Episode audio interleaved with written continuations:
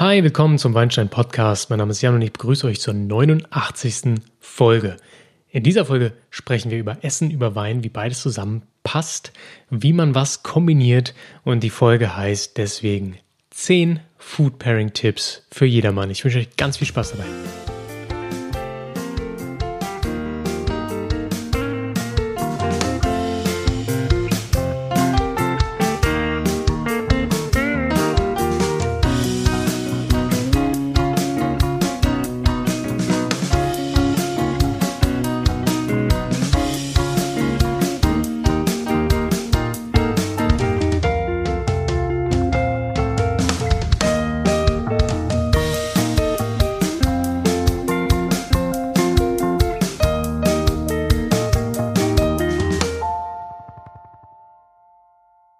Auch im Weinstein-Podcast hat es die Top-Liste nun geschafft.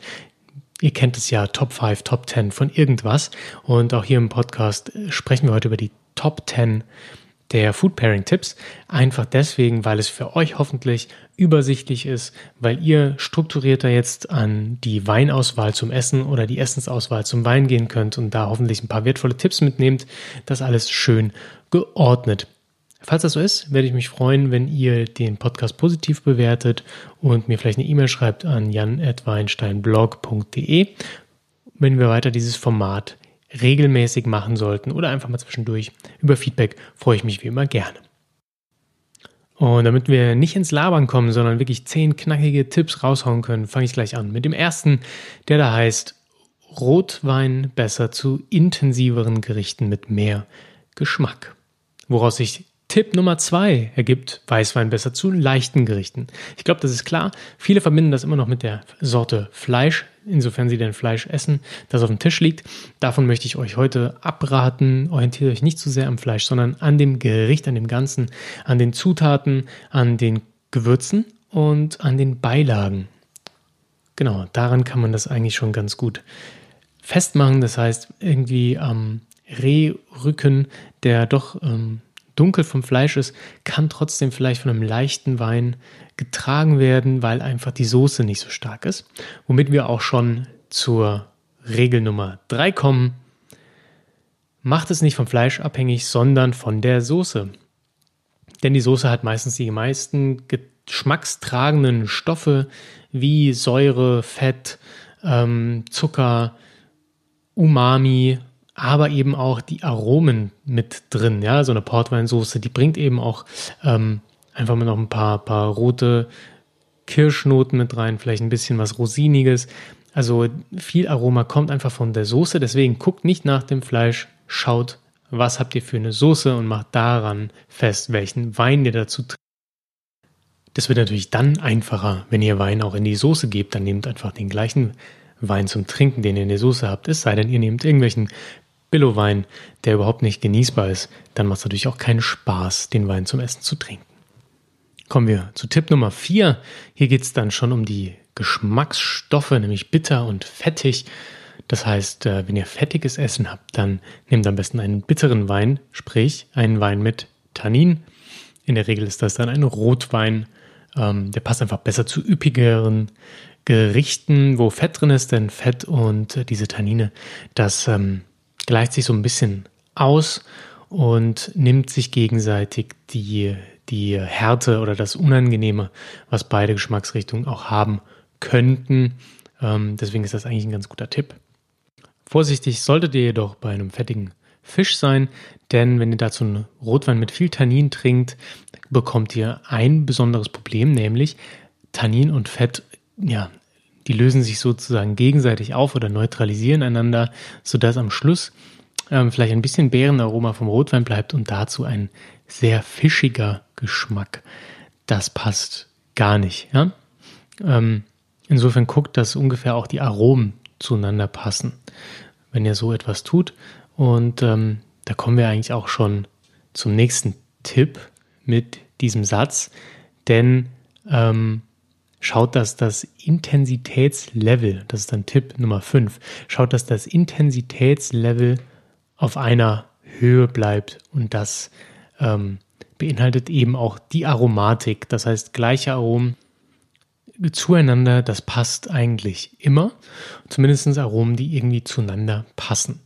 Ähm, Intensität bedeutet auch die, der, der Geschmacksgrad. Also wenn ich ein intensives Gericht habe, das ganz viele Geschmacksrichtungen abdenkt, wie süß, sauer, bitter, salzig und so weiter und sehr aromatisch ist, dann braucht ihr dazu auch einen Wein, der auf diesem Level mithalten kann. Es bringt nicht, nichts, äh, irgendwie einen, einen Faden Pinot Grigio zu trinken und dabei aber dann irgendwie ein exotisches Fruchterlebnis abzufeiern, auf eurem Teller irgendwas Asiatisches zu nehmen, das total geschmacksintensiv ist, da wird es der Wein dann doch schwer haben und er wird total untergehen. Tipp Nummer 6. Der Wein sollte mehr Säure haben als das Essen. Das ist prinzipiell ein guter Tipp, damit der Wein seine Frische behält, wenn er ein Weißwein ist, damit er spürbar bleibt, denn auch Säure ist ein haptisches Element, das man im Mund spürt. Und ähm, sollte er mehr weniger haben als das Essen, dann wird man den Wein kaum noch wahrnehmen können, zumal ähm, ja die Säure ihm auch ein bisschen Struktur gibt und oft auch so ein leichtes reinigendes äh, Element mit in den Mund bringt, sodass man meistens ähm, ja, isst man ja und trinkt dann dazu und nicht umgekehrt, dass man den Wein mit dem Essen runterspült. Insofern ist ein leicht reinigender Effekt des Mundes ähm, auch ein bisschen gewünscht durch das Trinken des Weins und da ist mehr Säure immer gut. Aufpassen solltet ihr aber auch hier, dass ihr zum Beispiel kein Essen nehmt, das primär säurehaltig oder lastig ist und dadurch eigentlich brilliert. Beispiel wäre jetzt eine Gewürzgurke, ist natürlich jetzt ähm, nichts, wozu man in der Regel einen Wein auspackt. Ähm, aber die ist ja fast dominant sauer. Und wenn ihr dazu einen sehr sauren Wein nehmt, dann schaukelt sich das so ein, so ein bisschen hoch und es bleibt eigentlich nichts wirklich übrig, was, äh, was dagegen hält und das Ganze interessant macht, wie zum Beispiel ähm, eine Bechamelsoße, die auch neben der Säure auch viel Fett hat und somit dann auch mit dem saureren Wein sehr gut umgehen kann. Dann sind wir schon bei Regel Nummer 7. Ich muss wirklich aufpassen, dass ich mich hier nicht verzähle. Ähm, Regel Nummer 7. Der Wein sollte süßer sein als das Essen. Ihr habt ja oft gehört, äh, dass man Süßwein auch zum Dessert trinkt. Das hat einfach den Grund, dass ein Dessert durch den Zucker intensiv wird, sehr intensiv. Und ein Wein, der sehr wenig süß ist, kann einem das richtig verderben. Ein trockener Weißwein oder ein trockener Rotwein, irgendwie so ein Cabernet Sauvignon, super trocken, tanninhaltig, der macht einem das, nimmt einem den Spaß an der Nachspeise. Deswegen ein süßer Wein, ähm, da sind ja Rieslinge sehr beliebt. Ähm, von mir ist auch ein Gewürztraminer irgendwie restsüß ausgebaut. Das kann spannend sein, wenn er süßer ist als das Dessert, denn damit ähm, vermeiden wir, dass der Wein äh, dem Ganzen eine Säure hinzugibt, die man beim Dessert einfach nicht möchte. Dass er da so einen krassen Konterpart schafft, der einfach, ähm, ja, an der Geschmackswelt äh, zwischen süß, sauer, salzig und so weiter einfach eine Disbalance schafft. Also Wein süßer als das Essen. Das gleiche trifft dann auch zum Beispiel das berühmte asiatische Pairing mit Riesling. Da nimmt man besser einen feinherben Riesling, der noch ein bisschen Zucker mit drin hat. Ähm, denn ja, asiatisches Essen hat eben oft diese süß-saure Komponente, dass da ein bisschen Zucker auch gerne mal drin ist, ein bisschen was Süßlicheres. Und deswegen hat so ein ja, feinherber Riesling da noch ein bisschen Zucker dabei, den er entgegensetzen kann und das gleiche auf den gleichen Zuckerlevel heben kann. Tipp Nummer 8. Schaumwein geht also eigentlich immer. Das habt ihr jetzt schon öfters gehört, wenn ihr den Weinstein Podcast verfolgt. Ihr könnt auch Schaumwein Folge 1 und Folge 2 hören, dann zu scrollt ihr einfach in eurem Podcast-Player ein bisschen zurück. Ich habe ähm, zwei Folgen schon über Schaumwein abgedreht und darin sollte man, glaube ich, gemerkt haben, dass ich ein riesen Fan davon bin und er eigentlich immer gut zum Essen passt. Deshalb ist Tipp Nummer 8, Schaumwein geht fast immer. Ähm, der gibt dem Ganzen eine haptische Note durch die Kohlensäure, die drin ist. Äh, das hilft nochmal eine frischere Note reinzubringen. Ähm, das betont Säure, da muss man ein bisschen aufpassen. Bei sauren Gerichten kann es problematisch werden. Ähm, allerdings gibt die Kohlensäure nochmal ein bisschen mehr ja, Haptik, was dann auch Intensität abhaben kann. Also wenn ihr ein intensives Essen habt, mit viel Fett zum Beispiel, ähm, sehr salzig, dann bei salzig zum Beispiel ist Champagner der Hit. durch die Brioche-Aromen, das kann sehr gut funktionieren. Ähm, also ihr habt was fettig-salziges, dann ein Schaumwein ist einfach klasse. Der wird davon nicht platt gemacht, sondern er hat ja die Säure, die relativ hoch ist beim Schaumwein, wo er durch das Fett durchkommen kann. Aber er hat eben auch die Kohlensäure, die den haptischen Effekt hat und das Ganze so richtig prickeln lässt. Das hilft auch nochmal. Plus, ähm, Schaumwein reinigt die Zunge und kann daher beim Essen auch sehr gut eingesetzt werden bei sehr intensiven Gerichten gerade.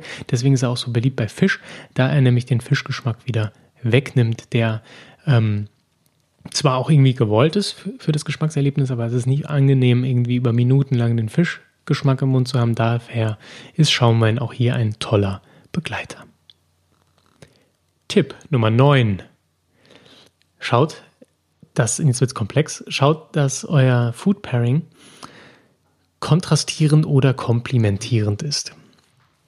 Das bedeutet, wenn man Kontraste herausstellt in seinem Pairing, in seiner Essens- und Weinkombination, kann das sehr, sehr spannend werden. Das ist schwierig. Ähm, dazu muss man seinen Wein sehr gut kennen und ähm, auch wissen, was im Essen drin ist. Also hat man es besser selbst gekocht. Da können wir zum Beispiel hingehen, Fett gegen Säure, Fett gegen Tannin. Ja, das sind diese Kontraste, die sich gegenseitig so ein bisschen auscanceln und kann hier hingehen und tolle ähm, Konzepte schaffen. Gleichzeitig kann man da auch mit Aromen spielen, indem man ähm, ja mit Minze im Essen spielt und dann wäre es eine Möglichkeit hinzugehen und vielleicht leicht fruchtige Weine dazu zu wählen, die einfach gut zu dieser Minze passen, die sich so ein bisschen auf gegenseitigen Polen befinden. Man kann aber auch hingehen und ein komplementierendes eine komplementierende Kombination schaffen. Das würde bedeuten, dass die Aromen oder auch die, ähm, die Geschmackskomponenten sich sehr ähneln und gleich sind.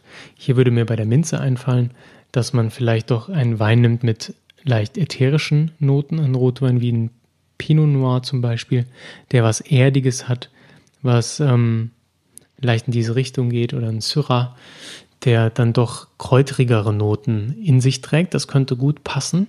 Gleichzeitig, ähm, wenn man zu den Geschmackskombinationen ähm, süß, sauer, salzig, umami kommt, ähm, bitter, habe ich vergessen, dann kann man auch hier äh, komplementär arbeiten. Wir haben bisher nur davon gesprochen, dass Säure, Tannin etc. das Fett aushebeln, sich gegenseitig canceln, aber ihr könnt auch einfach beides miteinander kombinieren, damit spannend. Und zwar wenn wir einen buttrigen Wein zu einer cremigen Speise wie zum Beispiel ähm, einer Carbonara nehmen, dann kann auch ein buttriger Wein hier gut passen, denn er betont meist ähm, den cremigen Charakter der, der Speise.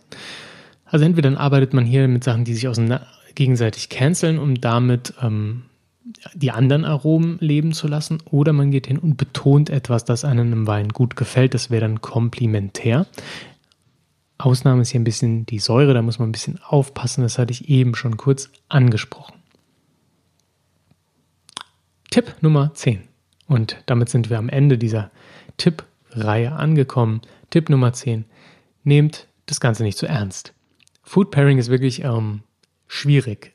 Ihr müsst davon dafür viel über euren Wein wissen. Ihr müsst ihn am besten Falle schon getrunken haben, was natürlich den Weineinkauf schwierig macht. Ihr müsst eigentlich einen Wein nehmen, den ihr schon kennt.